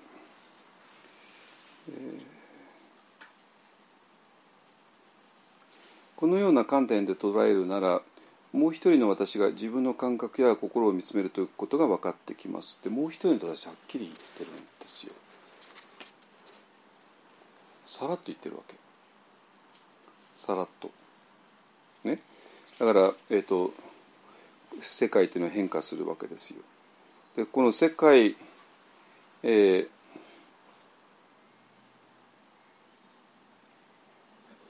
この変化する世界の中に自分がいるんではなくて変化するってことが分かるってことはこの変化する世界の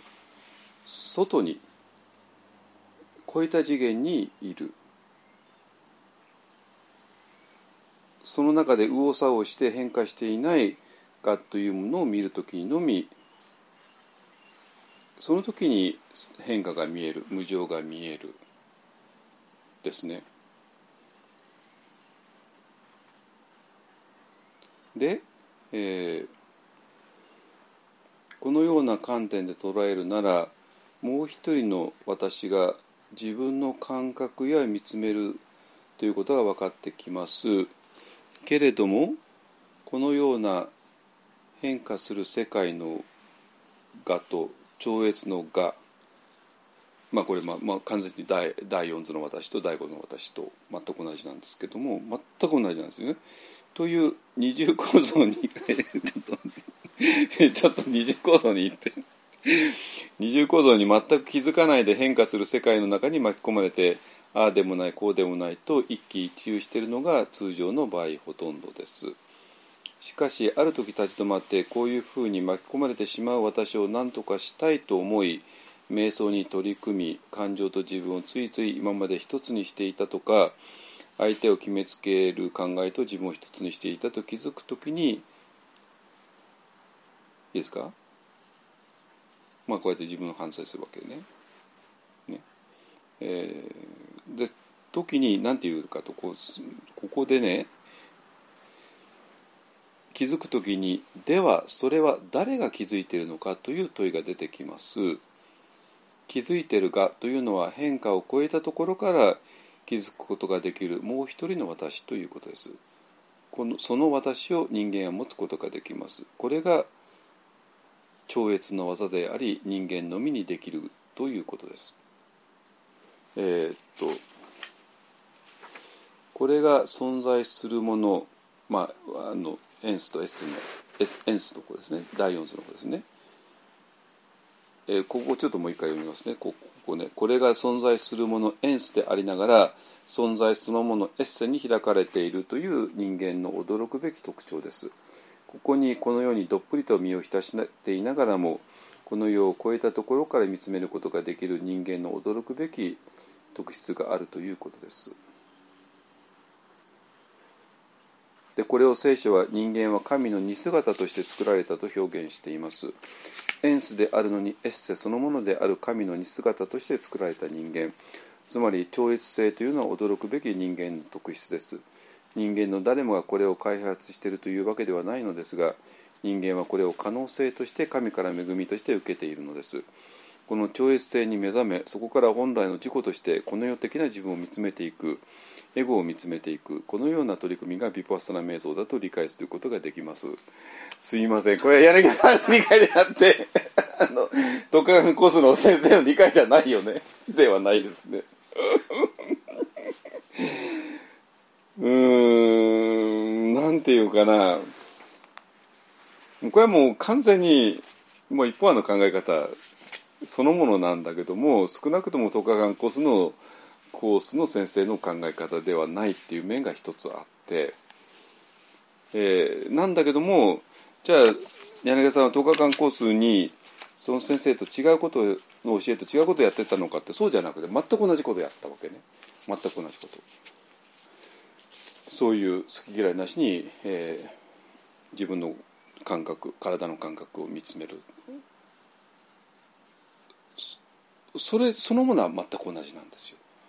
でそうなんだけども今もうもう柳さん自身が書いちゃってるけども、えー、とそれに気づいている。自分の感覚体の感覚に気づいているのは一体誰なのかって言ったらばそれが超越してるがですね。だから私らは大四図の中の一部だよね。でそれがエンスっていうことですね。だけどもそこから超越してるよねっていうのが第五図でだから私らはその同時に2つの世界に所属しているエンスとエッセ第四図と第五図だけども私らはつい第四図の中の自分としてのみ自分を見ちゃうからそうじゃないよ、えー、と第五図から見なきゃいけないんだよ。エッセの世界から見なきゃいけないんだよ。でそれがビパッサナなんだ、えーまあ、これはあの一方はのビパッサナの考えであり柳さんの考えであるけどもすいません東日間コスの考えではないです。ではないです、えーだけど10日間コースで柳さんが何かデタラメやってたのかというそうではなくて全くその通りのことをやってるわけ。されてたわけ。だけど全く同じことをされながら、えー、と体の感覚に平静に好き嫌いなしに、えー見つめる、えーその主体っていうものを、えー主体の解釈が全く違っているってことですね。で柳田さんはもともとそういうイエスス会の人ですから、えーそういう、えー超越的なものが、まあ、日常としてあるわけですね。だからあのリパッサナをするって言ってもそれどこからかって言ったらその超越の場所からだっていうふうになってでその超越の場所がなかなか見つからなくて、えー苦しんでたんだけどもでこのビパッサナをする平静に体の感覚を見るっていうことがまさに、えー、と超越の場所へのジャンプだったっていう話なんですよ。わかりますかねこれ多分これ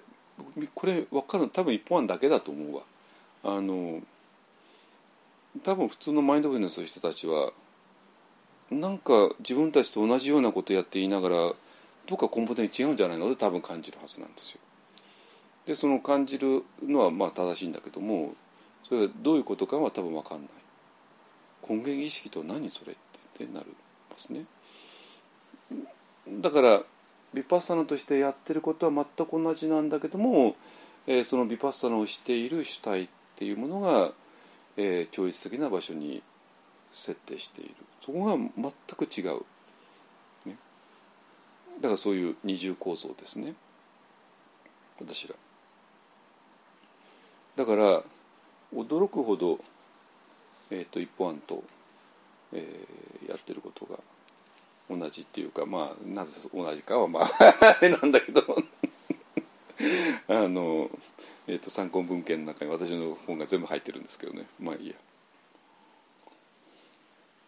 なのでえ、ー、とこのなんていうかなえ、ー、と今日も言ったけどあのあ山さんの言ってこと分かるああなた山さんというのは宇宙意識のこと言ってるんでしょとか軽く言われちゃったんですよこの15年間ね。でいやそういうことじゃないんだけどもといつも思っててでそれはなぜかって言ったらばここを通ってないからですね。ヴィパッサナ実際にヴィパッサナをやる。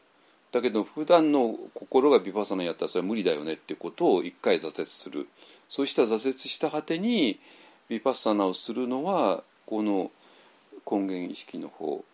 一般的に言うと大仏としての私の方。っていうことが見えてきてこの、えー、普段の私ではないもう一つの私っていうものが非常に具体的になってくる。もう単なる概念でも何でもなくてっていうね、えー、っていうことなので、えー、なんていうかなあの柳さんが言うことが全部まあ全部が納得いくのはそのためですね。我々と全く同じ世界観を持っていてやってることは同じだから、えっと、この柳さんが根源的意識といってもそれ全然抽象的な概念ではなくてまあ本当に根源的意識そのものに触れているっていう感じはやっぱあるんですよ。でそうじゃない人は宇宙的意識とか何とか言ってる人はやっぱり全然あのそれ単なる概念であって触れていないということもよくわかるからってことですね。はいえーとまあそういうなんでねえっ、ー、と,、えーと、驚くほどあのあの同じような、えー、ことをまあそれはね、えーと、と前前 1年1回お会いしてで朝カルの対談も4回ぐらいやったんでしょうかね。あのあ4回ぐらいやってると思いますね。なんで本当にもうガチで本当に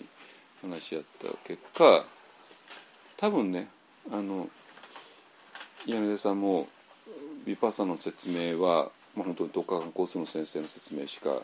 聞いてなかったと思うんですけどもそれが私らと知り合いになっちゃってあの私とか一生さんとか永井さんとかね仏教三天ゼロの。でまあ仏教三天の最後の会に柳さん自身が参加されてそれで全部本当に全部すっきりしたんだと思いますけどね自分がやろうとしてきたイエス会の神父としてやろうとしてきたことと、えー、ピパッサナとでそれが全部、えーと、ヴィパッサナ福岡館コースの先生の話だけではどうしてもまとまらなかったのが、えーと、私らと知り合うことで、えー、ヴィパサナをする意味がもう180度転換した。ってことなんですよ。やってることは同じなんだけどやってる方向性も意味も構造も全部180度転換して。でそうするともうえーと、キリスト教の文脈の中に見事にバッと入ってでキリスト教の文脈のだけではどうしてもアクセスできなかった場所に具体的にアクセスすることができるようになったっていうね。だからまあ別に柳さんが別に仏教徒になったというわけじゃなくて ますます本当にあのイエス様とか神の国とかっていうものに具体的に触れることができるようになったますますあのキリスト教の信仰の革新に今向かいつつあるんではないかなと思います。ね、はいえーと、今回はね、えーと、あの柳さんの本の、書評を書いたばっかりなので、えーと、それとあとサンガジャパンの記事も書いたばっかりなんで、えー、ともう一回ねここら辺を整理してみました。ね。えー、あの神を追い越さない。ね。えーと、これぜひぜひ読んでください。ね。あの全く同じことをちょっと別の視点からあの解説解説されていますので、ね、非常に参考になるかと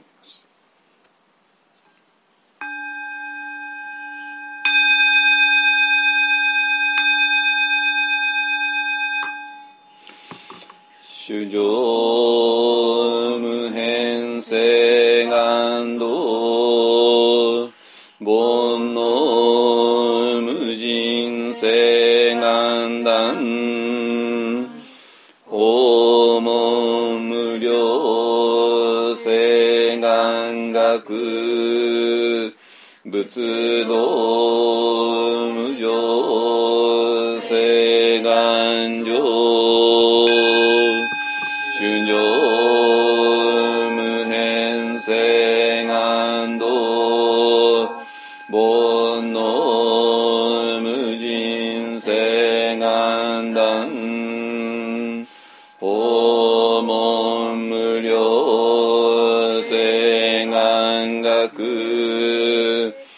仏道